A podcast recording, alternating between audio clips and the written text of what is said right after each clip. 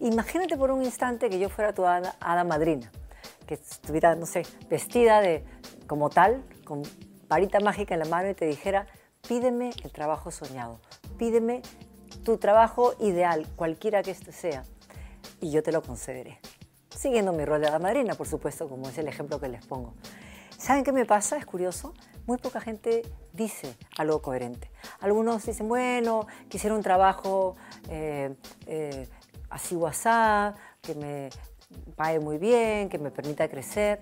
Digo, ok, bien, todo el mundo quiere eso, pero dime dónde quisieras trabajar, haciendo qué, qué valor quisieras agregar, qué tipo de ambiente, pero más que nada, en qué sector, en qué industria, en qué posición. Dime el nombre de una empresa ideal o una organización donde te encantaría trabajar. O si quieres poner un negocio, ¿negocio de qué? ¿Cómo lo quisieras hacer? Como les digo, la gente no lo ha preparado, no lo sabe, no lo piensa, no lo planea. Entonces, sin un norte claro, sin un rumbo definido, sin tener muy bien examinado que me gusta, que me apasiona, que me encanta hacer, que soy capaz de hacer, si tengo las habilidades o no para esa posición, si tengo la experiencia, he generado los logros, los resultados, he agregado valor que pueda transferir, o si tengo habilidades transferibles que puedan servir en esa posición, es como vano. Entonces, siempre la primera tarea que les doy es, ok, anda y piensa estas preguntas. Esto que acaban de escuchar es el video de YouTube titulado ¿Cuál es tu trabajo soñado? del canal Diario Gestión, a quien acaban de escuchar esa Inés Temple y me dio risa cuando dijo muy poca gente dice algo coherente. Y es cierto, porque ¿cómo saber qué trabajo quieres? Eh, ¿Cómo saber qué, en qué eres bueno? ¿Qué sabes hacer? Qué, ¿En qué quieres darle esa famosa frasecita de valor agregado? ¿Qué valor agregado le das tú a esta empresa? Una de las entrevistas, o las entrevistas en general que uno hace, una de las preguntas, siempre es, ¿tú qué valor le darías si te contratamos? Bueno, no tengo la mínima idea. Yo sé, yo sé que muchas cosas dependen del trabajo, del oficio, de la profesión, de la edad, pero finalmente yo creo que todos en algún momento de la vida caemos en eso de ¿Qué diablos hago aquí? Este es el podcast número 160. Yo soy arroba. Esta semana vamos a mandar a la miércoles al trabajo soñado. Este podcast lo puedes escuchar con tu aplicación de podcast si tienes dispositivos Apple. Si tienes Android, puedes usar TuneIn, Google Podcast, Spreaker, Evox, aplicaciones o páginas web de SoundCloud, Encore, Spotify. Me ubicas en todos estos como Lima in Transit o en mi canal de YouTube llamado Vaca, en que ya me olvidé y ya subo videos solamente eh, una vez por eh, semana. Hoy es domingo 19 de julio del 2020, son 6 y 40 de la tarde en Virginia, Estados Unidos. El que no me conoce, yo soy de Lima, Perú. Me mudé a Estados Unidos ya hace casi cuatro años. Estuve viviendo en Miami un par de años donde hice mi maestría y por trabajo me mudé aquí a Virginia, en el condado de Fairfax, viendo por ventana un cielito azul. 36 grados estamos hoy. Qué bonito, qué lindo. Estamos sudando. Fui a comprar a la bodeguita de la esquina. No, fui a comprar una, tienda que queda cerquita de mi casa. Fui caminando, chorreando sudor. Y voy a salir en bici todavía en un rato. Está anocheciendo a las 9 de la noche. Igual es medio peligrosón esta zona de Virginia que es media bosque, que en las ciclovías, en las pocas, que hay varias muy buenas, pero hay pocas, eh, cruzan los venados, así que está medio, medio peligro, medio peligrosito. Eh, estamos subiendo, estamos mucha gente, yo nada más. Un blog por semana. Antes empecé, antes subía 3, 4 videos por semana luego pasé a dos, ahora he pasado solamente a uno. Podcast aparentemente estoy haciendo una vez al mes, antes era como que una vez a la semana, ¿se acuerdan ese podcast? Mira, 160, 160 semanas que me vienen escuchando, yo viendo, eh, pagando el hosting ahí carísimo de SoundCloud, pero bueno, en fin. Eh, y estoy, ¿Sabes lo que pasa? Porque he bajado de hacer estas cosas que a mí me gustan, yo esto lo hago como un hobby, es este prácticamente mi psicólogo quien me está eh, escuchando o es mi parte de mi terapia, digamos, hacer podcast o estar sentada en la compu eh, editando, que a mí me gusta editar videos, me gusta, si tengo que escoger, me gusta más grabar que editar, pero a fin de cuentas se disfruta, es un hobby para mí, no me paga nada YouTube, gracias, centavos, 0.0001 por el clic que tú me haces por escuchar, por ver mis videos, eh, pero hay un problema, mi vida está muy similar, más allá de temas de pandemia, está muy similar a como desde cuando empecé en el 2010 eh, haciendo vlogs en YouTube. Em, más de 10, ya 10 años de youtuber, ¿no? Sí, ¿no? Bueno, el problema es, estoy harta de estar sentada frente a la computadora, al monitor, a la computadora. Estoy harta, estoy todo el día trabajando. Ese es el problema de trabajar desde casa. Estoy desde las 8 a 5 de la tarde o a 6 sentada en la computadora, doble monitor trabajando y de ahí me paro ya sea que me voy a correr, andar en bici o hacer cualquier cosa, algo que tenga pendiente y regresar y volverme a sentar a la compu para ponerme dos horas por lo menos a editar algo, ay, no quiero. Hago otra cosa, hasta prefiero lavar los platos, creo que, volver a, a sentarme en la computadora, la verdad que no, no me está yendo bien. Algo tengo que hacer para arreglar ahí, pero bueno, siempre será un hobby y, siempre será divertido grabar un, podcast. Y yo creo que el día que realmente deja de ser divertido, para que sea un poco más divertido, lamento informar que ya dejé de, leer comentarios y interactuar con mis seguidores. Así que para hacerlo un poco más divertido para mí. Y eh, incluso ya, no sé, ya no sé, estoy editando muchos eh, videos, como les digo cansa. Es un momento en que te, en que te cansa. Pero bueno, eh, novedades, regreso a la oficina. Me estaba mencionando que trabajo desde casa, sí, por el tema del coronavirus. Ahora vamos a hablar de eso. Eh, regreso a la oficina, nos han dicho en un comienzo de octubre. Ahora vamos a regresar oficialmente a la oficina hasta enero 2021 que sí, trabajando en remoto hasta enero de 2021. Voy a regresar a Miami, voy a ir a Lima. La verdad que no sé, a este punto de la vida no sé. Ayer estaba viendo un correo de la TAM que estaban regalando 150 millas, eh, por ciento de millas, porcentaje en millas, ¿no? Digamos, este, por ejemplo, si compro mil millas, ellos me dan 1500 más gratis. En total tendría 2500 millas. Pero no sé, no sé hasta qué punto, por un lado, de responsabilidad cómo saber que yo tengo COVID, obviamente punto se puede testear, ¿no? Pero el yo saber que yo tengo, el, yo misma exponerme, o el yo tener y contagiar a otros, incluso ir al IME y contagiar a mi familia, o sea, es, relativo. De repente no tenía, me testé antes de ir, pero en todo el trayecto y el vuelo, y vamos a hablar de eso también ahora un poquito eh, más adelante no sé planear mucho, incluso tengo el, tema ahí de la visa, igual que el año pasado, que no puedo viajar tan seguido. Siempre es un riesgo, es, muy en general. Para todo aquel que entre al país, nunca, a Estados Unidos particularmente, con visas de, de estudiante o de trabajo, de turista es muy difícil que te regresen a tu casa, salvo sea algo medio extraño pero de estudiante o trabajo hay un pequeño porcentaje de riesgo también que a veces no te dejan entrar. Y ahora también vamos a, mencionar unas noticias que pasaron de las visas de estudiantes acá en Estados Unidos. Mi visa vence el próximo año, 2021. No estoy muy segura qué es lo que va a pasar. No, es, eso me limita a planear a futuro. Que, por decir algo, me quiero comprar un carro nuevo, me quiero comprar una casa. No lo puedo hacer. No lo puedo hacer porque quizás en un año este, me vaya. Imagínate, este podcast ojalá lo escuchemos el, justo un 19 de julio del 2021 y ya me debería estar yendo. Así que nada, va a estar interesante a ver qué va a pasar en este año. Todo el mundo me dice, pero no piensas así, piensa positivo, que te van a dar la visa y qué sé yo, pero no se sabe, o sea, no, no sabe, estamos asumiendo que las cosas positivas, que vamos a ganarnos la tinca si la compro. O sea, es una cosa, una cosa así. Pero, eh, en fin, eh, vamos a empezar el podcast como siempre. Vamos a hablar de las noticias que han pasado en Perú, noticias que han pasado en el mundo y todas relacionadas a coronavirus. No todas, pero la mayoría. Seguimos con la pandemia, no le podemos negar. Antes de iniciar cualquier cosa, por favor, mascarillas, siempre, lavarse las manos, higiene, para... nada que yo no quiero, no, la cantidad de comentarios que he leído, ya me estoy molestando. Me vez que hago podcast. La cantidad de comentarios que he leído, sí, ya para qué, por gusto, es mejor que nos dé a todos. Y a mí ya me dio, ya para qué. O sea, por gusto, por gusto me voy a poner, si ya me dio ya. Pues es un egoísta de miércoles, eres así. Es un tema de cortesía, el tema de ponerse, porque es para protegerte a ti y para proteger al otro. Pero hay gente que tiene un cerebro tan chiquito.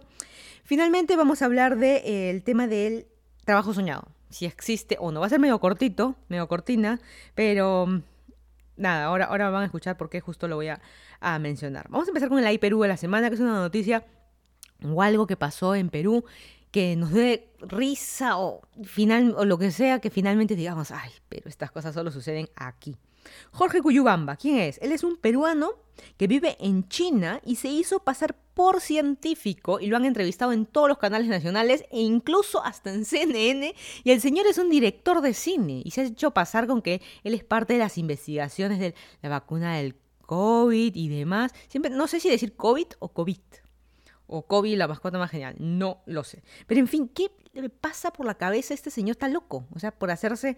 Y tiene las fotitos con su batita blanca, que ha ido a, los centros de, investigación y que él es científico. Mentira. Él tuvo unos años de estudios de medicina, pero finalmente en China se graduó, se graduó de eh, director de cine. Así que, ¿qué diablos? Bueno. Eso, eso también dicen que uno no tiene que creer todo lo que te da, eh, lo que consumes a través de los noticieros, porque realmente no todo es cierto. ¿Cómo sabes que está...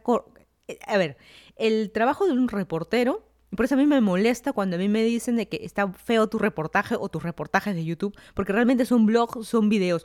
Un reportero es una, eh, eh, reportero, el, el periodismo es una profesión, no es un oficio.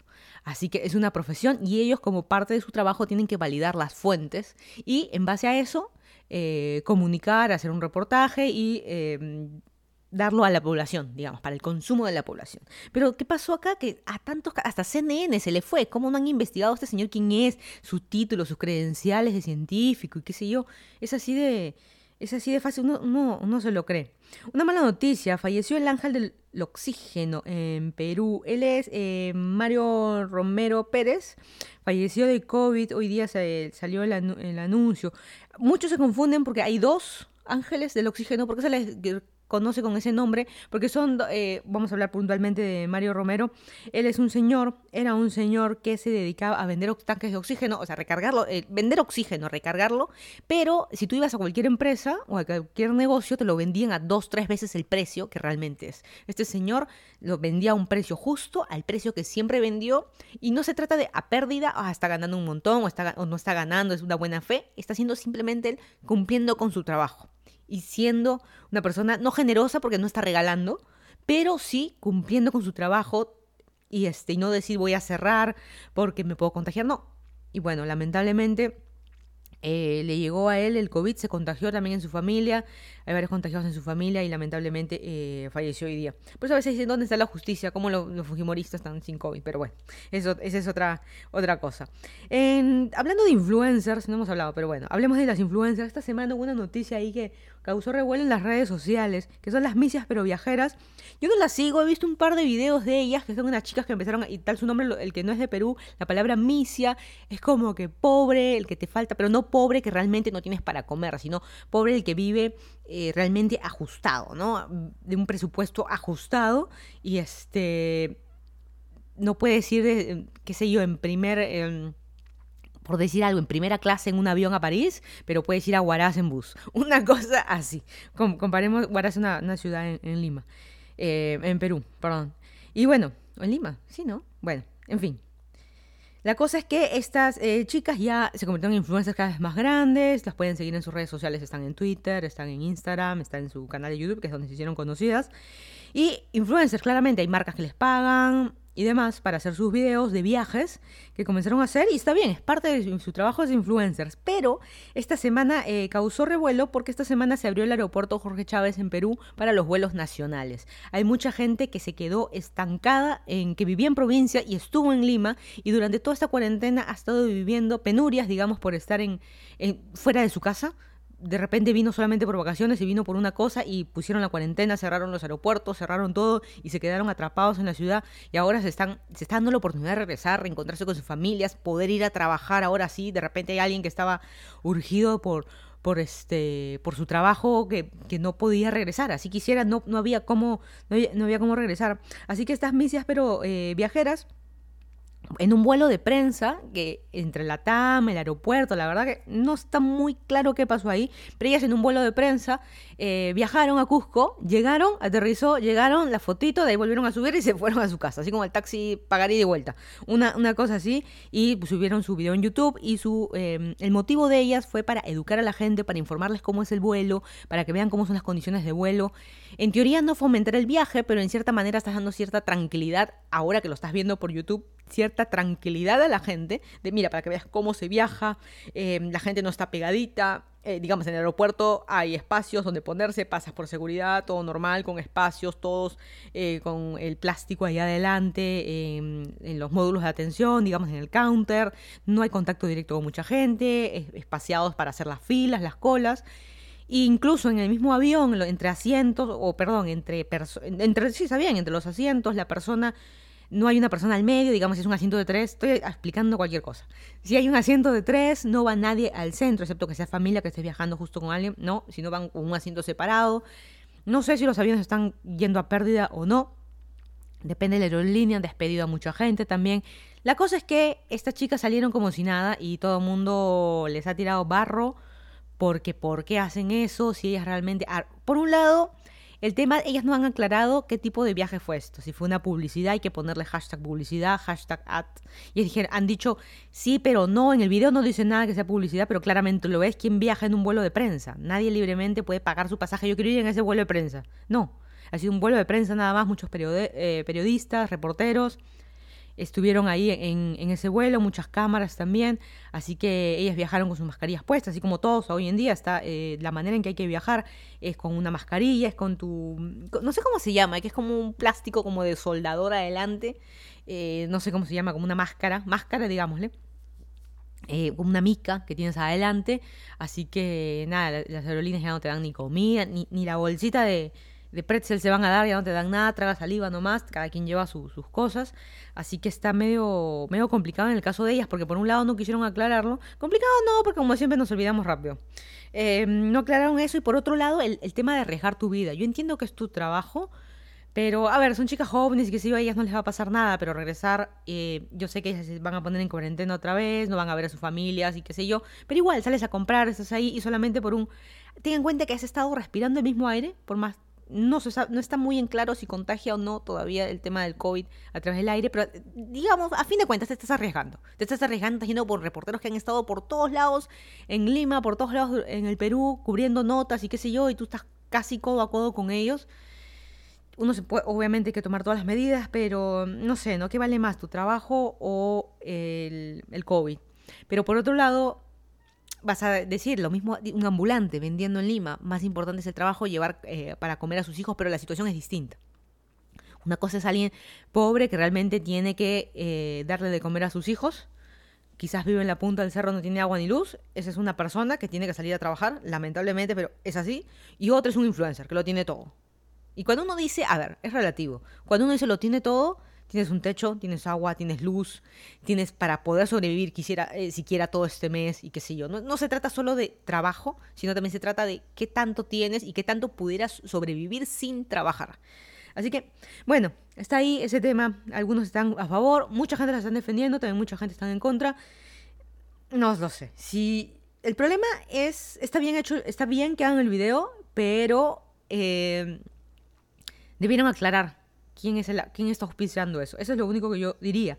Incluso ese video está bueno como algo general, pero no es realmente lo que pasa. Justo ahora en Twitter estaba viendo que otra chica también viajó. Ella viajó porque tenía cosas de trabajo que viajar y puso eh, fotos del vuelo y estaba diferente al vuelo de las millas pero viajeras porque es un vuelo de prensa en el que todo está perfectito. La TAM le ha pasado, le ha sacado brillo a los asientos, digamos. Obviamente hay todo ahora unas procedimientos de limpieza y demás, pero como que está distinto. Eh, ahora que viajó esta chica, por ejemplo, el tema de las revistas, las misas viajeras dijeron, este, no, no ponen nada de revistas, no ponen nada, y ahora esta otra chica que viajó, una persona común y corriente, no, acá están las revistas.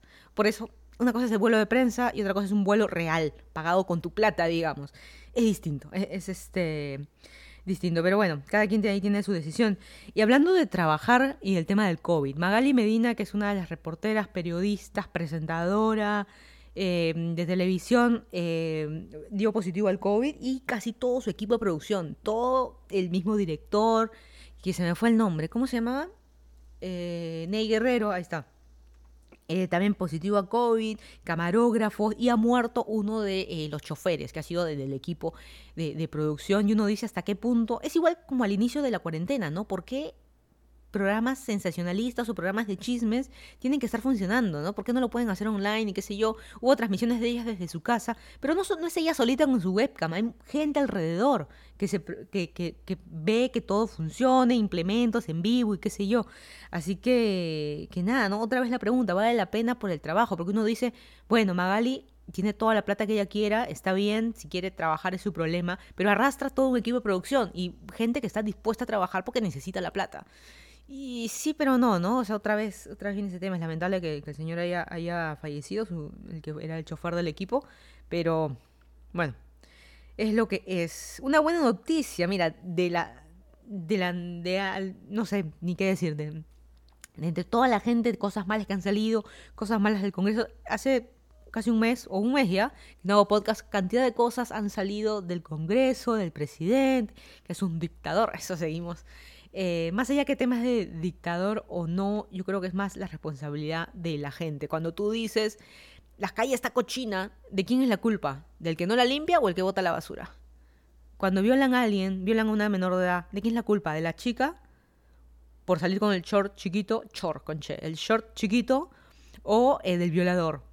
Es cada quien tiene su decisión. Yo sé que mucha gente no, concuerda conmigo, con mis opiniones, eh, pero dentro de todo eso malo, ha salido una persona buena.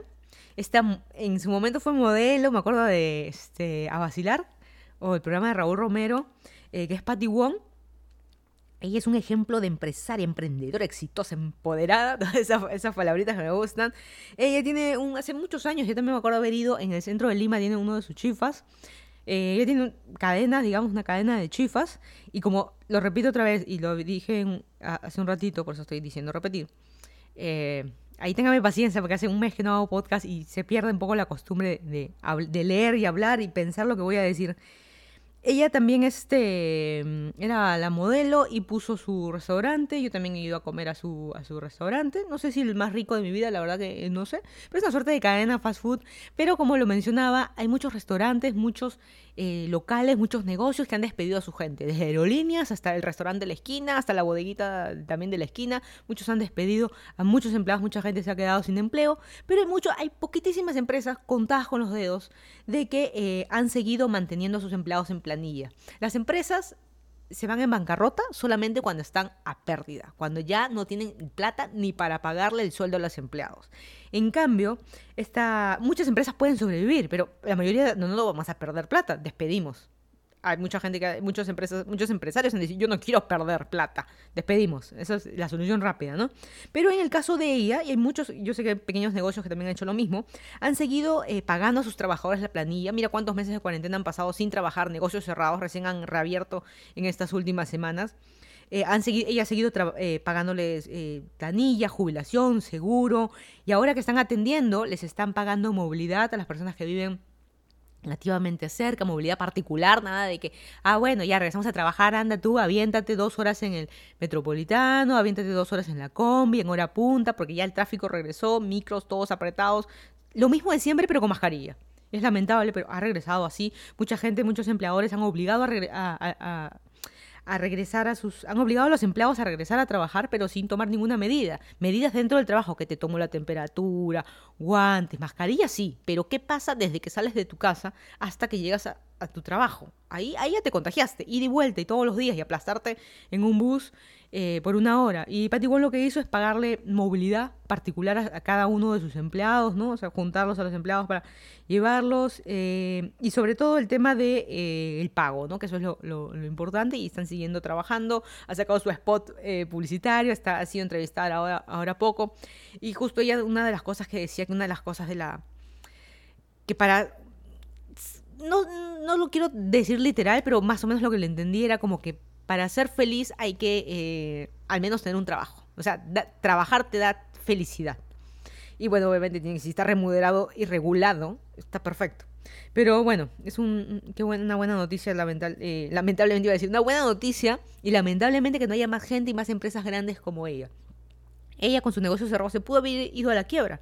Claro que sí. Y empleados en la calle también. Pero ella como que empujó todo lo que pudo para realmente hacerlo y es lo que se debería hacer. Yo, en lo personal, si tuviera una empresa, yo hubiera hecho exactamente eh, lo mismo. Esta semana en Twitter, nuevo segmento de este podcast. Esta semana, ¿qué pasó en Twitter? Pero esta semana, el debate entre el buzo y el jogger. ¿El qué?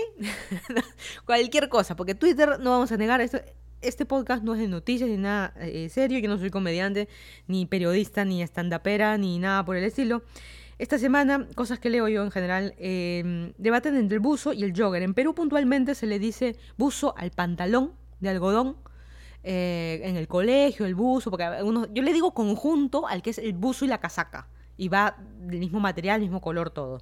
Ahora ha salido el jogger y se dice que el jogger es el que tiene la, pierna así tipo aladino, que en la parte del pie o donde va terminando en el tobillo el buzo no es ancho, no es de boca ancha, sino es este como una liga.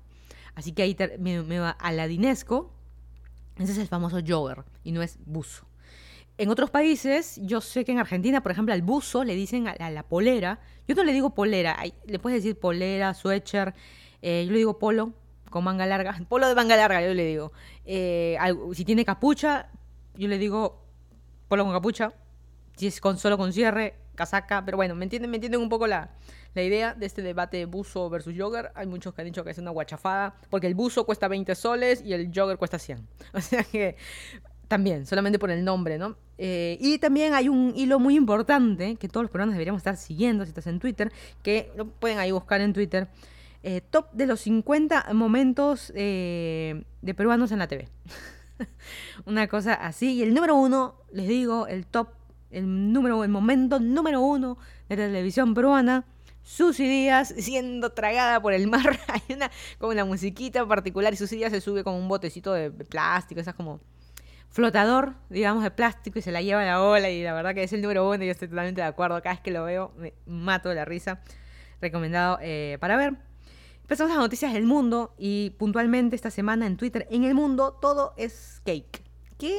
Así como el buzo, jogger, cake, en, no sé cómo traducirlo, pero es como un queque, torta, queque, puntualmente sería.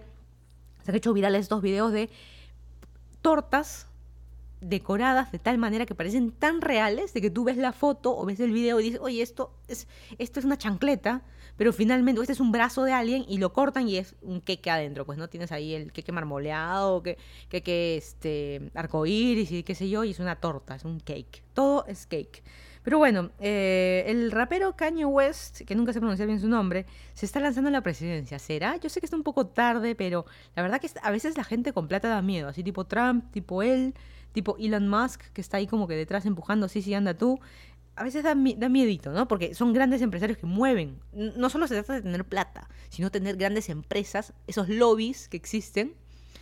Lobbies, what are you doing? Ese lobo no, sino lobbies, no sé, da cierto miedito y sobre todo cuando hablamos de millones, billones eh, de dólares que manejan presupuestos y es cierto miedito, ¿no? Uno de los motivos de que Trump, por ejemplo, salió presidente, no, no solamente se trata de, eh, ay, que es que todos están de acuerdo con él de ser racista, ay, no, es solamente porque es blanco, no, hay muchas cosas detrás, ¿no? No solamente es la gente, digamos. Pero, en fin, eh, hablando de Trump, eh, estas semanas, la semana antepasada y, esta que pasó, se puso, y ahora ya se deshizo, una ley que había para los estudiantes que, extranjeros que venían a Estados Unidos, que por ejemplo, como es mi caso, que es la visa F1, que es la de estudiantes. Y el requisito, a ver, lo que está pasando es que por la pandemia, todas las universidades y la mayoría están ofreciendo clases online. Ellos pusieron una ley de que decían que tenían que si, te si todo tu semestre era clases online, tenías que regresar a tu país ya. No podías quedarte en Estados Unidos.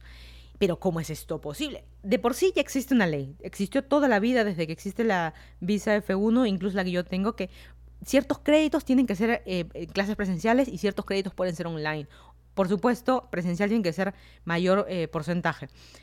Y tiene sentido. Si vienes a hacer un curso 100% online, ¿por qué no estás en tu país? Hay mucha gente que te va a decir, no, pero es que esta persona eh, vive en la punta del cerro, no tiene agua, no tiene luz, gana una beca y por eso está viniendo a los Estados Unidos, esta gran oportunidad que se está dando porque es un genio, digamos, está en Harvard. Eh, tiene sentido, sí, que venga.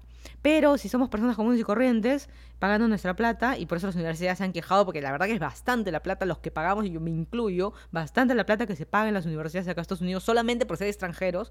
Nosotros los extranjeros tenemos una tarifa diferente a alguien que vive acá, en estado que un americano, digamos.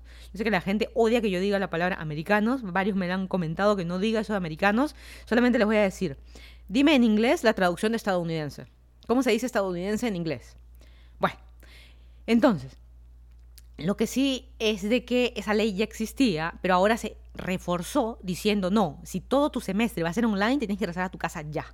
Y mucha gente asustada, mucha gente no sabe qué hacer, porque las universidades ya, todas las clases eran online. ¿Qué te vas a registrar? A mí me ha pasado, mira, en mis tiempos, cuando no había coronavirus, hace dos años atrás, eh, de por sí a veces no había ni clases. Uno ya se ya se tenía que matricular en lo que fuera que había. Yo he llevado clases que no quería llevar solamente porque, bueno, pues ya está abierta este ciclo y este, qué piña se va a abrir, la, que a mí me interesa no se abrió este ciclo, se va a abrir el siguiente, pero yo tengo que llevar un mínimo de créditos, es obligatorio. Tú no puedes decir, ah, no, este ciclo, este ciclo te vaga y el siguiente ya llevaré más. No, no, no, eso no existe. O sea, cuando uno es estudiante internacional hay más regulaciones que llevar y pues hay un gran riesgo de, de que te deporten, qué sé yo, si haces este, todas tus gracias, ¿no? Como siempre digo, hay que portarse bien en la, con la visita, en la vida en general y también, y sobre todo con la, con la visita. Pero bueno, al final sacaron esta ley y ya está, pues, o sea, muchas universidades grandes, tipo este, Harvard y qué sé yo, eh, se quejaron y pusieron, estaban denunciando al presidente de manera constitucional contra esta ley y demás, porque tiene sentido, también pierden un montón de plata, pierden un montón de estudiantes.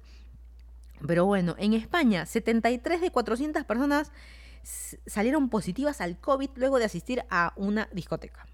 En España ya no sé qué fase están, fase 2, fase 3, que ya empezaron a abrir los bares, las discotecas, el distanciamiento social ya prácticamente no existe, porque estamos hablando también de gente joven. Una, alguien en una discoteca, alguien de 60 años no va a ir, vamos a ir muchachita, vamos, mucha, yo no soy ni muchachita ni joven. Este, muchos este, chicos están yendo a las discotecas y contagiados todos. Porque las discotecas estás codo a codo. En serio, en la discoteca vas a estar bailando con mascarilla, ¿de verdad? Ya, pues, la verdad que no creo. Como, eh, justo estaba viendo uno de los videos que algo así súper, súper, este, primer mundo, ¿no? Uno de los videos de unos youtubers maquillaje, cómo maquillarse eh, usando mascarilla, ¿no? Porque no te vas a maquillar de la nariz para arriba y la nariz para abajo, no, porque te sacas la mascarilla y todo el lápiz de labio lo tienes ahí, ¿no? Para que te... Bueno, todo es relativo. En Sudán, después de 30 años, eh, han prohibido prohibido la mutilación genital femenina y, la, y han ahora permitido la libre circulación de las mujeres. Es increíble cómo hablemos de cosas de primer mundo, de buzos, de yogurts, y hay este, países de que no dejan salir a las mujeres, que hay mutilaciones a las mujeres. Es increíble, estas mujeres ni siquiera pueden ponerse un short, ponerse una falda, ni siquiera se les puede ver la cara entera, ponerse maquillaje, ni siquiera tener el pelo suelto. Es increíble cómo países existen, culturas y religiones todavía existen así. Eh, yo siempre lo digo en broma, pero los testigos de Jehová, las mujeres, siempre les digo, el día que te pongas un pantalón y tú decidas para tu vida ponerte un pantalón, ese día con pantalón ven y, y convénceme de que me... Convénceme, no convénceme, háblame de tu religión. Es solamente ese día en que tú tengas libre elección, siquiera, no estamos hablando ni de la religión, el día que tengas libre elección de tu ropa, hablamos. ¿No? suena medio raro, pero es una broma. Pero en fin, qué bueno por las mujeres ahí de, Sudán. Otra que no se la está llevando tan bien. Esta semana Will Smith se separa de Jada Pinkett, que es su esposa de muchísimos años, tienen sus hijos y, y qué sé yo, igualitos a, ellos. Una mezcla. Los hijos son muy parecidos los dos, incluso los dos son muy. Es una mezcla perfecta de Jada y de Will Smith. Ellos hace muchos años dijeron que tenían una relación abierta y ahora salió un video, una conversación de ellos, eh, también pública, ¿no? Ellos todavía fue público que tenían una relación abierta y ahí, ¿qué significa una relación abierta? Que no existe la monogamia, que puedes tener tu novia, tu novio, chapas con quien quieras, te acuestas con quien quieras. Depende de las reglas que se hayan puesto, quizás tener hijos con otros, no lo sé, pero ellos igual se mantienen como familia, eh, legalmente casados todavía, de repente ni comparten la cama, no se sabe cosas de ellos, su problema. Pero la gente, como siempre, ha salido a defenderlo a Will Smith porque él es buena gente y ella le sacó la vuelta. A ver, una relación abierta quiere decir que de ambas partes están con otras personas, no solamente ella.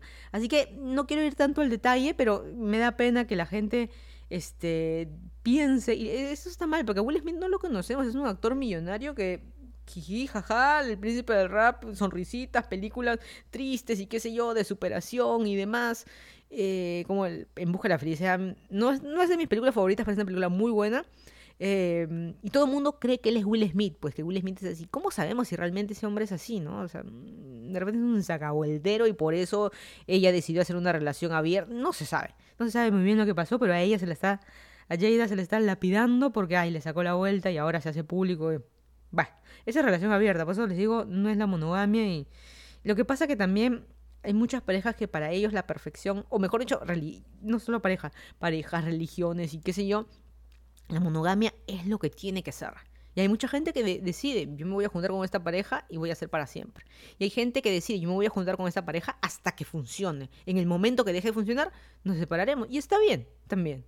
Pero hay otros que de frente, bueno, estamos ya, bueno, pues sí, también estaremos con otros. Y cuando abres la pareja, digamos, no es una relación... Eh, es que ahí es relativo. Cada quien puede pensar que es una relación sana o no.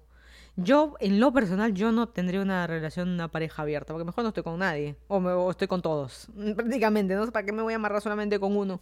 Pero bueno, hay mil motivos, hay familia y qué sé yo, pero es relativo. Yo siempre digo, si esto se acabó, se acabó y cada quien eh, su vida. No, pero Dios nos ha juntado para sí. Bueno, en fin.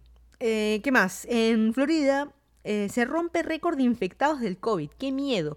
Florida de por sí eh, tuvo un montón de porcentajes, no solo por la cantidad de gente de por sí que vive en Florida y que se contagió, sino también la cantidad de gente de los cruceros. ahí tiene un montón de por ejemplo, parques, los parques de diversiones que tienen muchísimos empleados, hay mucha gente que puntual viví, vive, o vivía, iba a decir, vive ahí en Florida puntualmente por trabajo nada más, no es que sean de ahí, qué sé yo, o que los bajaron de los cruceros, miles de personas que bajaron los cruceros y se han quedado estancados ahí, todos ellos van sumando, no solo la población, los residentes, digamos, que viven ahí, los ciudadanos de ahí, sino también los extra digamos que fueron, o mucha gente también que decidió, de Nueva York sobre todo, que decidió, uy, acá esto, esto se está yendo en picada, la vida se está yendo en picada acá en Nueva York, vámonos de a Florida, a la playa, mucha gente confundida, que, ah, no, acá hace calor, acá no se contagia. Bueno, no tiene nada que ver, es un claro ejemplo.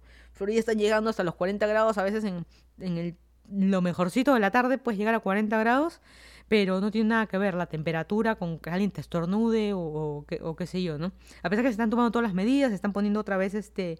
Nunca hubo una cuarentena per se, pero sí... Eh, curfew, que es la, palabra que aprendí gracias a la cuarentena, que es el toque de queda, entre tantas horas, las playas estuvieron cerradas un tiempo, luego las abrieron, las cerraron por 4 de julio, eh, la cantidad de gente borracha y turistas y qué sé yo también. Algo también importante, porque mucha gente cree que Miami es solo Miami Beach. Este, yo me acuerdo, un, amigo una vez me, yo le decía, ¿no? Que extraño ir a Miami y qué sé yo, porque ahora que estoy viendo en Virginia, ¿dónde está la playa? La única playa que hay es la de estacionamiento. Y, me decía, también ha ido a Miami, ha ido a los Keys. Es la típica que vas de turista, ¿no? Vas de turista una, dos veces en tu vida y ya crees que conoces la ciudad. Y me decía, oye, pero Miami es feo, en Ocean Drive no se puede ni andar mucha gente, Miami Beach y la playa. Oye, Miami es más grande que Ocean Drive, que Miami Beach. O sea, hay mucho más, mucho más. Y lo hemos comprobado con la cantidad de videos que he hecho, las mis playas favoritas, los sitios que hemos ido a andar en bici. O sea, es mucho más. Y si yo pudiera regresar, y si no hubiera COVID, yo regresaría. Y si pudiera trabajar de nuevo, trabajaría ahí. Este, trabajar de nuevo, no, trabajar desde allá. Tener mi trabajo, pero vivir donde sea.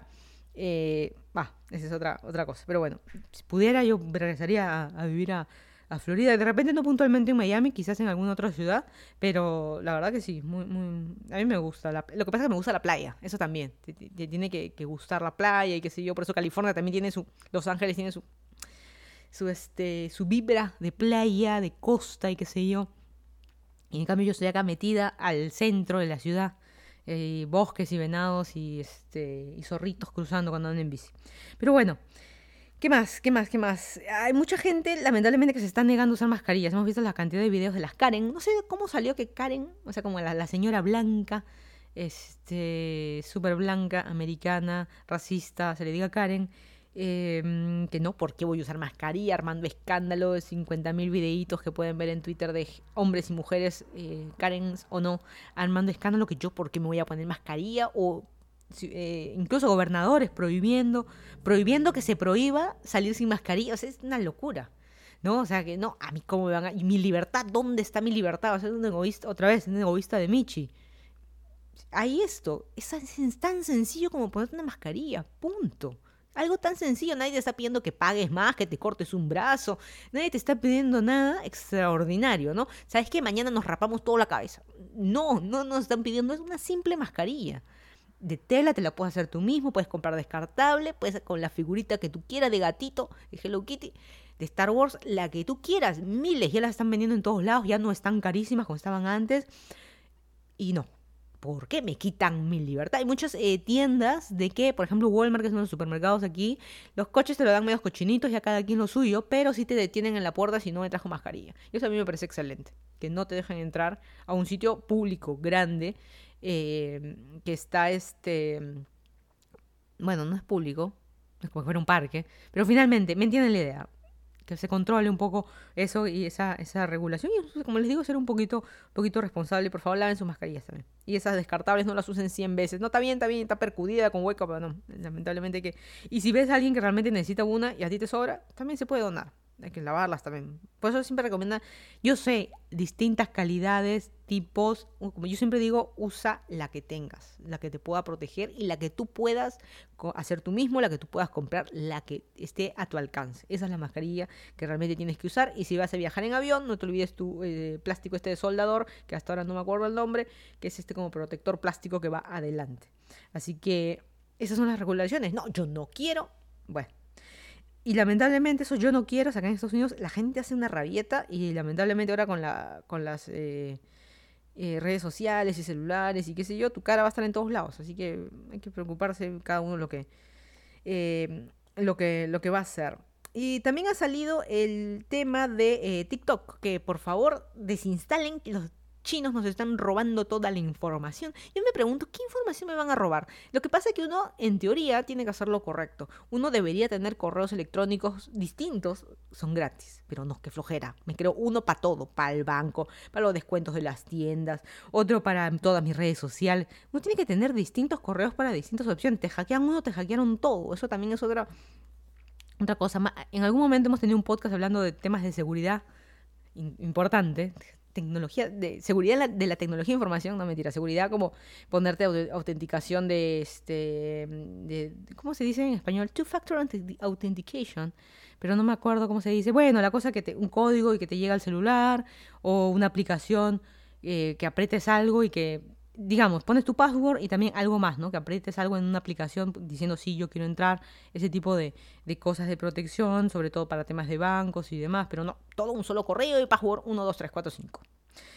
Bueno, admin, admin. Así que, bueno, eso es lo que, lo que están diciendo, pero en fin, no sé, en Amazon también fue en las, estuvo en las noticias, todos los empleados nos mandaron un mail diciendo desinstalen y después nos mandaron un mail diciendo no, no, fue un error, sigan nomás sigan haciendo sus TikToks. Yo estoy como Limit Transit, me pueden seguir en eh, mi cuenta de TikTok, que no subo absolutamente nada. Tengo dos, tres cosas nomás, creo. Así que bueno, ahí está. No lo entiendo, yo soy vieja, no lo entiendo, no me gusta, porque estoy viendo gente random y volumen a potente, un potente equipo estereofónico tengo en mi celular. Uno ni bien abre la app, una música, todo volumen, justo te tocó una historia de alguien. No me gusta. Déjame entrar, déjame apretar algo, déjame escoger, déjame tomar mi cafecito. como vieja. En cambio, te sale de frente, ¿no? algo aleatorio también siempre te, te sale. Pero en fin, eso es lo que es. Eh, vamos a hablar un poquito de... Hace un rato hablamos de esta semana en Twitter, pero ahora vamos a recomendar, vamos a recomendar un Instagramer, un tuitero de la semana, que es el mexicano Paco de Miguel, que hace de eh, imitaciones de, de, nuestras profesoras de la primaria. Mírenlo, está muy divertido, yo me he reído puntualmente. Yo sé que los latinoamericanos, muy en general, nos identificamos, y como peruana, me identifico también mucho con los mexicanos, hemos visto mucho Chavo Loche, hemos visto las novelas, y yo creo que gracias a eso nos identificamos mucho con los mexicanos, a Marimar y qué sé yo. Eh, hay cositas que en Latinoamérica, a pesar de que hablamos distinto, nuestras... Eh, es español, pero tenemos modismos o banderitas de hablar, jergas y qué sé yo, es distinta, pero en general es muy similar, muchas cosas.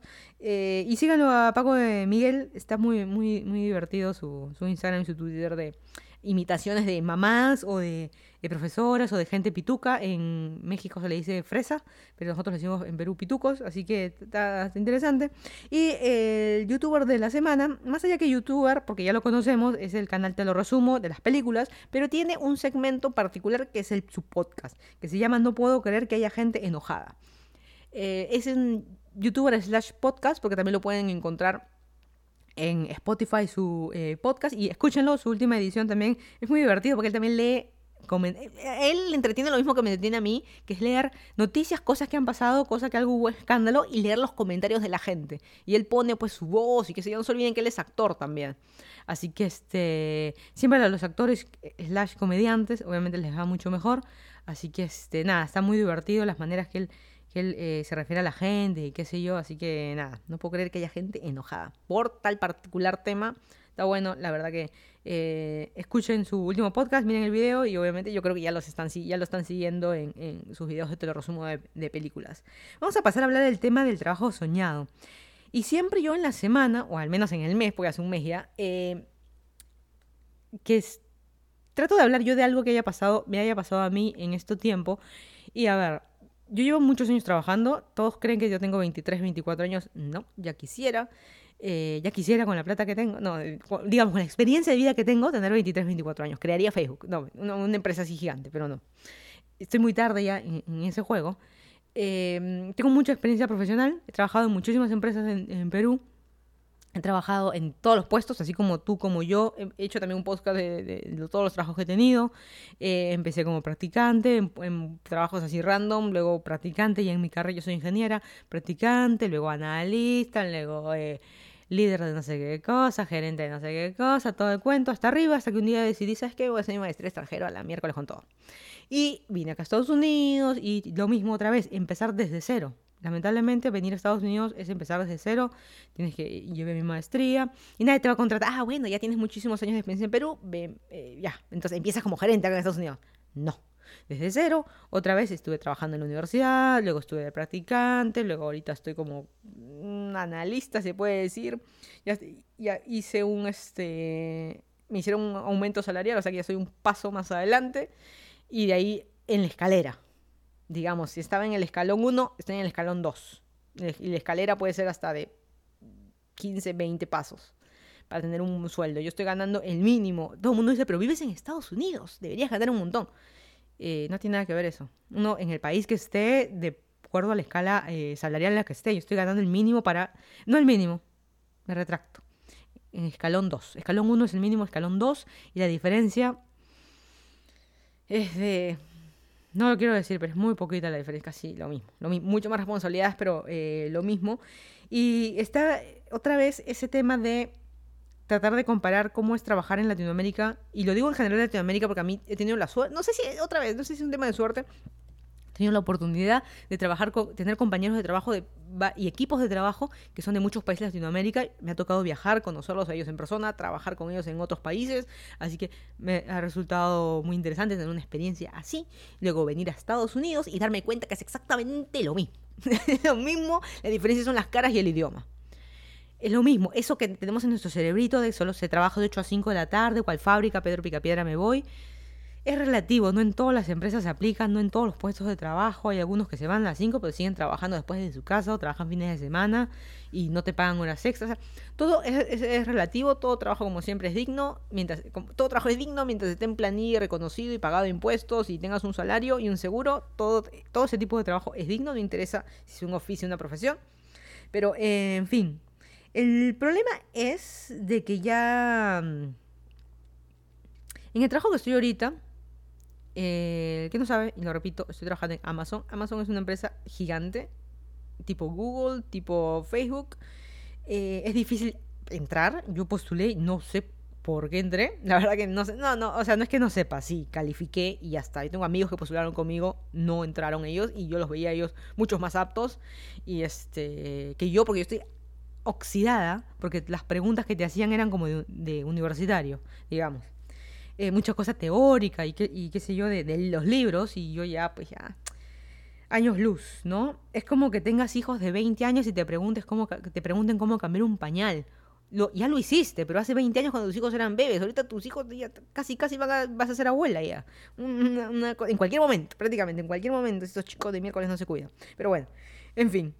Eh, no sé el trabajo ahorita, si está difícil, se está volviendo cada vez más complicado. Está más complicado porque no solo, como les dije, ya avancé en una escala más, es más responsabilidad, mi título de trabajo cambió.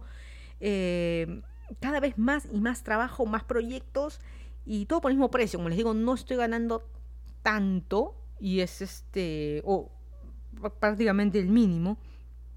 Y cada vez se nos está dando, dando porque Amazon y la mayoría de empresas grandes es, un, es para iniciar tu carrera. Eso es lo que pasa. Pues como les digo, yo he retrocedido muchísimo en mi carrera y al venir a Estados Unidos estoy haciendo, reviviendo de nuevo muchas cosas. Incluso los que, mis compañeritos que trabajo y que ganan el mismo sueldo que yo, tienen 23, 24 años. Y podrían ser mis hijos. Si hacemos las matemáticas, podrían ser mis hijos. Eh, y no sé, eso obviamente psicológicamente afecta tienen que ver la película de Intern. No me gusta esa película, es horrible, pero bueno, pueden, si quieren pueden verla. Es practicante. Y no sé, aparte, y eso creo que lo comenté siempre, como que sentir un poco fuera de lugar, o, ahora veo que hay más responsabilidades y todo. yo creo que llegué al trabajo correcto, pero en una etapa incorrecta de mi vida. Si yo tuviera 23, 24 años, este sería el trabajo ideal. Este es para empezar, que no tienes responsabilidades, que no te preocupa mucho la plata todavía. Yo lamentablemente en Perú viví una mala situación económica y sí me preocupaba la plata. Sí, cuando yo tenía, antes, cuando, incluso cuando estaba en la universidad, 18, 19 años, me tenía que preocupar por la plata. Todo lo que eh, tenía beca y todo en la universidad, y lo que hacía de mis prácticas eh, eh, preprofesionales, luego prácticas profesionales y qué sé yo, todo era para pagar la universidad. Y hasta para comer, qué sé yo, y también para mi familia. Eh, y ahora no sé, no, no sé por qué la situación estaba... Por eso digo, llegué a una época distinta. Yo estoy mal, digamos, llegué tarde, llegué tarde, así como el, volver al futuro que va con el carro, pero llegué una, en una mala época o en una mala edad de mi vida. Si hubiera llegado a los 23, 24 años, ese sería el trabajo ideal para empezar, porque estás totalmente libre, no tienes responsabilidades, no te, preocupa, no te mucho la plata, estás dispuesto a trabajar más horas, estás dispuesto a de tiempo, estás dispuesto a investigar, estudiar. Yo en podcast anteriores también mencionaba que estaba estudiando por unas certificaciones y cada vez hay más cosas que hacer, más cosas que hacer. Sí, te pagan de 8 a 5 o de 8 a 6 de la tarde, oficinista, sí. Te desconectas a las 6, nadie te va a decir, oye, ¿por qué te vas a las 6 y 5? Así sea en la oficina o en remoto. Eso sí existe acá en Estados Unidos, nadie se mete contigo, tu jefe no tiene por qué meterse. Depende de la empresa, al menos donde yo trabajo, en mi equipo de trabajo es así. Ningún jefe se mete contigo. Pero tienes un montón de cosas que hacer. Ya depende de ti si comprimes todo y eso es lo que yo hago. Comprimo, avanzo todo lo que pueda durante el día, ni me distraigo, ni miro el celular, avanzo todo lo que puedo y de ahí eh, ya no trabajo en la tarde. Pero hay gente como que no le da, es la típica, ¿no? Que te paras a almorzar, te paras No, eso que estoy como almorzar es una excusa, no. Te paras, vas a almorzar, tu café un rato, ese yo, te distraes el celular un ratito y, y, al final tu día laboral se convierte 8 de la mañana, 8 de la noche y después te quejas, oye, pero ¿por qué hay tanto y qué sé yo? Yo creo que cuando uno es más grande, realmente ya conoce la experiencia laboral y acá me están explotando. Pero bueno, el tema del podcast, y ya, ya para terminar, porque estamos terminando, ya dije todo el, monólogo del tema de, mi vida. Y la pregunta que yo me hago es si vale la pena. Justo estaba viendo el videito y tal como escucharon un poquito al comienzo del tema del, del trabajo eh, soñado. Y yo creo que, a ver, yo estoy ahorita en un trabajo en el que yo digo si vale la pena si vale la pena. Y yo sé que las cosas, cuando algo no está bien, se tiene que cambiar. Y la pregunta es si vale la pena, porque mi trabajo viene con una visa, viene con vivir en otro país, viene con muchas cosas. Viene con ganar mucha más plata que se ganaría en Perú. Aunque no creo, ¿ah? yo estoy ganando casi lo mismo que cuando que estaba en Perú, incluso acá se gasta mucho más, pero en fin. Em, ya, estoy, ya recuperé, creo, mi plata de la universidad, así que eso de vale la pena si seguir apostando de estar en Estados Unidos o Estoy en el escalón 2, como digo, puedo llegar hasta el escalón 10, va a tomar un tiempo, pero se puede. Y la otra es pensar en el trabajo soñado, ¿no? Yo creo que el trabajo soñado lo escoge cada uno, pero realmente qué cosa es el trabajo soñado. Y esto es para mí. Cada uno tenemos una distinta opinión. Yo también de todas las empresas que he estado, amiguitos que he tenido, eh, compañeritos de trabajo y amigos de vida, digamos, que, he conocido, eh, el principal es un buen sueldo. Yo, tú puedes ser feliz, pero si estás ganando lo mínimo, que no te alcanza ni para pagar tu casa, tu departamento, tu luz y el agua, que es lo básico, y tu comida del mes, estás en un mal trabajo. Estás en un mal sitio que no te alcanza, y tienes que tener dos trabajos y pedir préstamos y vivir siempre del prestado. Está mal, algo está mal ahí. Así que un, un este, y obviamente eso es en general. Un buen trabajo, un buen sueldo, estabilidad laboral, nada de que estoy solamente me, por contrato, me renuevan cada dos meses y no sé acá qué va a pasar un buen sueldo, una estabilidad, hacer algo que te gusta, que sea en tu profesión. Tú puedes ser médico y terminas haciendo taxista, eh, taxista simplemente porque estás en otro país y no te reconocen tu título. Mucha gente le pasa. O simplemente ya eres una persona de más de 60 años, por decir algo, contador y ya nadie te contrata porque todos contratan a chivolos salidos de la universidad para pagarle lo mínimo. Eh, pasa, pasa también. Eh, hacer lo que te gusta y un buen ambiente laboral. Como mencionaba, yo he hecho muchos amiguitos y a veces esa frase de no se gana pero se goza, ¿no? A veces eso de, ir contento al trabajo, de, reírse mucho con los compañeritos, también a veces paga. Paga eso, no tanto con, con la risa no vas a pagar tu sueldo, tu sueldo, tu, tus deudas, vas a ir al banco y te vas jajaja, y con esto a la cajera le jajaja, le cuentas un chiste y listo, cuenta saldada. No es así. Pero bueno, yo creo que sumaría esas cosas, repito, un buen sueldo, estabilidad laboral, hacer lo que te gusta, un buen ambiente y un buen ambiente laboral. Y de estas cuatro cosas, yo siempre digo que si no tienes esto hoy en día en tu vida, en tu trabajo hoy, ¿qué diablos haces ahí? O sea, ¿qué diablos haces ahí? Existe mucha gente quejona, que odio este tipo de personas que nos viene, no, viene abajo todo. Se está quejando que nos pagan poco, que nos hacen trabajar mucho y ese es el más conchudo de que es el que se va primero y no te entrega cosas. ¿Para qué? ¿Para qué? Si nos pagan poco, ¿para qué voy a trabajar? Que se frieguen y les hago el proyecto dos semanas más, solo por gusto. Y así yo, yo gano este. Yo gano tiempo y ahí estoy tonteando este, en inglés, como decir, chilling. Eh, tonteando ahí por dos, dos semanitas más. Y eh, como que gano tiempo. Dos semanitas de irme temprano. Las cosas como son, ¿no? O sea, también hay, es una cosa de ser justos, ser honestos y y muchas más eh, cualidades, pero lamentablemente hay gente mala y gente que nos mete ideas malas en la, en la cabeza también, ¿no? Pero bueno, también uno de los problemas, y justo uno de los iconos latinoamericanos del Chavo el 8, que es Rondamón, y sí, he dicho Rondamón, no Don Ramón, es distinto. Eh, y siempre me molestan en mi video. Yo hice unos video, eh, un video de los lentes Ray-Ban, que yo tenía uno y me los robaron, carísimos esos lentes. Una vez que tuve plata, junté para comprarme los lentes, me los robaron después, un ratero de miércoles. Bueno, me abrieron el carro para robarse los lentes. Em, y yo en el video dije que es Rondamón con R, R-O-N, como Ron, Cartavio, así, Rondamón. Y muchos dicen que no, y sí, es Rondamón. Esa era la gracia de decir Rondamón. Y Chespirito lo dijo muchas veces. Lo aclaro que, Roberto Bolaños lo aclaró que era Rondamón. El problema, eh, como decía Rondamón, el problema es tener que ir a trabajar. el problema no es el trabajo, el problema es tener que trabajar. Así como yo fui muy fanática de Kino, de Mafalda, desde chica, em, que Felipe decía, ¿no? Para ir al colegio, el problema no son las clases, el problema no son los profesores, el problema no son mis compañeros, el problema es tener que ir todos esos malditos días al colegio. es igualito, el problema es ir a, ir a trabajar, ¿no? Eh, y también viene el otro tema de ser tu propio jefe. Porque dice, no, la solución es salirte del mundo empresarial olvidarte del saco y corbata, del conjunto de los tacos y ser tu propio jefe. Ser emprendedor, empoderada, exitosa. Eh, ser independiente en general, freelance o como quieras llamarlo, y tú mismo ser tu propio jefe, es relativo. Porque ahí tú tienes que estar mosca, tú tienes que estar vivo, tú tienes que conseguir de tus clientes, tú tienes que ver qué haces, tú mismo tienes que ver cómo crecer eh, tu empresa, cómo generar más plata. Es distinta. Y en cambio, como que estás en una empresa y, con el deseo de tener una estabilidad laboral en esa empresa, como estábamos diciendo, de tener un, el trabajo perfecto o el trabajo soñado, tener eh, estabilidad laboral, tienes un sueldo, te olvidas del asunto. Simplemente tienes que trabajar, no tienes que pensar extra. Se trabaja igual de, de fuerte, igual seas independiente o seas dependiente, se trabaja igual. Así que, pero tienes algo extra, una responsabilidad extra cuando eres independiente. Pero cambia, ¿no? Ya cuando eres independiente y comienzas a poner tu empresa y comienzas a tener gente a tu cargo, ya cambia la cosa. La típica es la del freelancer que te hace páginas web, que te hace el diseño gráfico. Y otra cosa es cuando ya tú tienes tu agencia, ya tú empiezas a contratar gente que hace el trabajo por ti, tú solamente te encargas de conseguir los clientes. Ya la cosa cambia y te estás convirtiendo tú mismo en un empresario. Y otra vez en la bola de nieve de eh, una empresa. Mm, vuelves así seas jefe o no, eres empresa.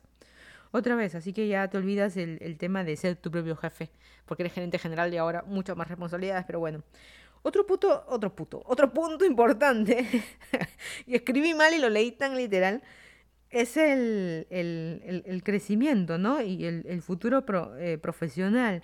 Em, yo cuando hacía eh, o daba entrevistas, famosa, no, entrevistas de trabajo, iba a las entrevistas de trabajo, ahí la típica de la pregunta del corto, mediano y largo plazo, ¿cómo te ves de acá a 10 años? Y yo siempre mi respuesta era, en mis 20, digamos, eh, tener mi propia empresa, tener un puesto alto, ser gerente de la empresa eh, de, la que sea, tener, o tener mi propia empresa, las respuestas siempre iban para eso, ¿no? Tener un propio negocio, tener un cargo eh, grande. Porque si respondías, no, quiero ser secretaria, pues toda la vida.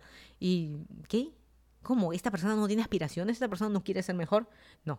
Pero bueno, esa era un poco la, la, idea de, de, esta, de esta pregunta, ¿no? Y, también de la respuesta. Hay un tema psicológico ahí, así como dibujar el árbol en, las entrevistas de trabajo.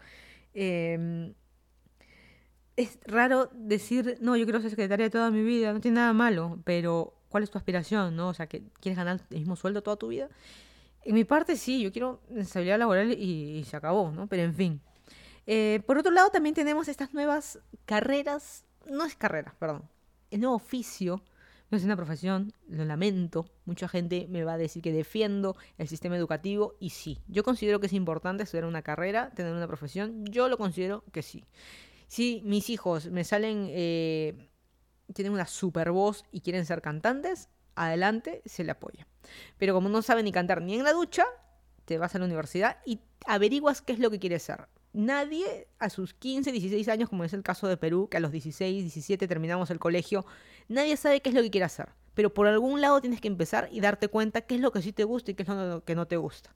Yo creo que es importante yo sé, no todos tenemos la capacidad económica como padres, digamos, para pagar a los hijos, o como hijos, no tenemos la capacidad de pedirlas a nuestros padres. Yo quiero ser médico, págame la particular la Cayetano Heredia porque quiero ser el mejor médico del Perú. Y tus papás lamentablemente tienen un negocio que les da un sueldo mínimo todos los meses. Es imposible. Así que hay un nuevo, un nuevo oficio, que es el oficio de ser influencer los influencers miran despectivamente a la gente que se burla de ellos porque dices, ah, que me tienes envidia. Y por el otro lado, ah, te pagan por abrir cajitas, no eres nada. Bueno, eh, ya no hablamos ya de ser, esto lo hemos hablado también en otro podcast, todos sí hemos hablado en otro podcast, pero en fin. Eh, ya no existe el hecho de ser youtuber, porque el ser youtuber, solamente youtuber, me grabo haciendo videos de youtuber y no vendo ningún merchandising y no tengo contrato con ninguna empresa ni con ninguna agencia. Yo solito desde mi casa soy youtuber. Eso ya no existe. Tienes que ser youtuber, tienes que ser influencer, tienes que empezar, eh, empezar a vender tu merchandising, tienes que firmar con alguna agencia, tienes que firmar con alguna empresa, un patrocinio, si eres eh, youtuber o twitchero de Twitch, eh, porque transmites juegos tú solito ya no se puede. Ya, ya no es así. En su momento fue así. Algunos se hicieron millonarios haciendo sus empresas y qué sé yo, pero hoy en día ya no. Ya no es así. Pero está de moda el oficio de ser influencer que es eh, el, que abre cajitas, digamos, el que hace canjes, el que le pagan por hacer el video y qué sé yo, así como hablábamos de las misias pero viajeras, que tienes que poner tu hashtag publicidad, porque esta empresa me mandó este producto y es el mejor de la vida, y hablo en general de cualquier influencer, te mandan el pantalón, mira, la mejor calidad, yo hasta ahora no he conocido ningún influencer que haya dicho este producto es una miércoles. Mira, me lo mandaron, es horrible, se encoge, sabe feo, todo es riquísimo, todo es lo mejor, porque incluso ni los ves comer, ves que abres la caja de la comida o del, ahora que está de moda las tortas o los queques, abres la cajita y todo perfecto, ni ves que muerden la comida. Así que, ¿cómo puede estar rico? Mira qué riquísimo que está. Pero, en fin, y un influencer le preguntas cómo te ves de acá a 10 años, ¿no? Es relativo. Yo siempre pienso que los trabajos siempre uno tiene que pensar a futuro y ahí volvemos al tema de crecimiento, ¿no? ¿Cómo te ves? Y esa es una de las partes también que lleva, entre comillas, el trabajo soñado. Hablábamos de estabilidad y no hemos incluido eh, lo repito, buen sueldo, estabilidad, hacer lo que te gusta, buen ambiente laboral. Estabilidad no significa que vas a crecer. Estabilidad quiere decir que vas a tener ese trabajo, contrato ilimitado, digamos, ¿no? Indefinido, no es ilimitado. Contrato indefinido, pero no sé, es eh, relativo, ¿no? Un influencer, ¿cómo te ves de acá a 10 años? Piensa bien lo que vas a hacer, ¿no? O sea, está bien por ahora, está bien a tu edad, pero de ahí, ¿qué más? Tú mismo tienes que poner a poner, eh, poner una empresa. Por eso hay algunos influencers que se han convertido en empresarios, hacen sus propias marca de ropa y qué sé yo. Algunos estafan, otros no, pero en fin. Eh, y ahí tampoco viene, mejor dicho, y también viene el tema de hacer algo que me gusta, ¿no? No lo incluí yo como trabajo soñado. Eh, perdón, sí lo incluí. Hacer lo que te estoy leyendo mal. Hacer lo que te gusta, pero de ahí el tema es el debate, ¿qué es lo que me gusta? Yo soy ingeniera, a mí no me gusta ser ingeniera. Yo estudié, tengo mi título, maestría, tengo mi este montón de certificaciones y cosas como ingeniera, proyectos, tú nómbralo, la certificación la tengo. Tengo, exagerada, ¿no? 50 certificaciones, exagerada. Las tengo, las certificaciones. Em, experiencia laboral, la tengo.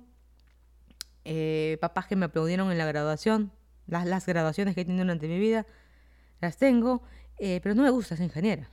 A mí, por ejemplo, me encanta, y hay que separar también, eso es lo malo, que uno tiene que separar las cosas. A mí me encanta, me gusta, amo, me mataría, y casi literal, los accidentes que he tenido, me encanta andar en bicicleta, pero yo no, más allá de ser, eh, estoy muy tarde también para ser ciclista profesional, pero yo no me levantaría todos los días, lunes a viernes, de 8 a en Perú yo trabajaba así, me levantaba y salía de mi casa a 6 de la mañana para llegar metida en un micro y qué sé yo, todo ese tiempo, luego en carro y qué sé yo, 8 de la mañana a 8 de la noche todos los días para ir a andar solo en bicicleta durante todo ese tiempo, yo no lo haría. Llegaría un momento que diría, esto ya no me gusta más. Y eso es lo que me está pasando ahorita con el trabajo, porque ya estoy cansada. Eso es lo que me está, me está pasando y el tema, eh, mi, mi, no sé si fue un error, pero el tema es volver a empezar todo otra vez, vivir todo otra vez. No sé si este ejemplo sea válido, pero vamos a suponer que tú tengas, eh, vuelvas a nacer con todo el conocimiento que tienes hoy, pero estés limitado por tus habilidades. Es por decir algo, tú naces sabiendo leer y escribir, pero en el colegio tú solo tienes que, el primer, entras en primer grado y te hacen hacer palitos, nada más. Pero tú dices, pues yo ya sé leer y escribir. No, pues estás en el colegio, tienes que hacer solo palitos. Luego hacer solo bolitas, luego solo cuadraditos, triángulos y demás. Pero yo ya sé, no, tienes que hacer esto y esto y esto, porque eso es lo que estás en el colegio en primer grado. ¿Cómo te sentirías? Y eso es como me estoy sintiendo hoy día, pues está medio, medio relativo. Eh, unas cosas negativas, cada vez que hablo con mi madre, que mi madre siempre es la que me manda un cachetadón y me baja mi realidad. Y muchos van a decir esto, porque esta es una cosa, hablar del trabajo soñado es primer mundo, se agradece que tienes trabajo, ¿cierto? Eh, cuánta gente ahorita por cuarentena que han perdido sus trabajos y tú agradeces gente que sé que ja, estoy trabajando en remoto, me duele la espalda. Gente que no tiene ni trabajo, no tiene, no, tiene ni idea con qué va a pagar el agua y la luz y tú vienes con estupideces de, ay, me duele la espalda, este, este mouse no me gusta, este teclado, ay, mi trabajo no me quieren dar otro teclado. Me tengo que comprar yo un teclado. ¿Cómo es? Mira, todas las, la cantidad de comentarios que he escuchado. Este monitor que me tengo es malísimo. No me, tengo que comprar otro. Mi empresa no me quieren dar uno más caro. ¿Qué tal raza? ¿Qué más quieren que estoy trabajando? Bueno, opiniones relativas y con esto terminamos eh, el podcast. No importa el trabajo que tengas, mi madre siempre tiene una respuesta a todo esto. Te guste o no, al menos te pagan.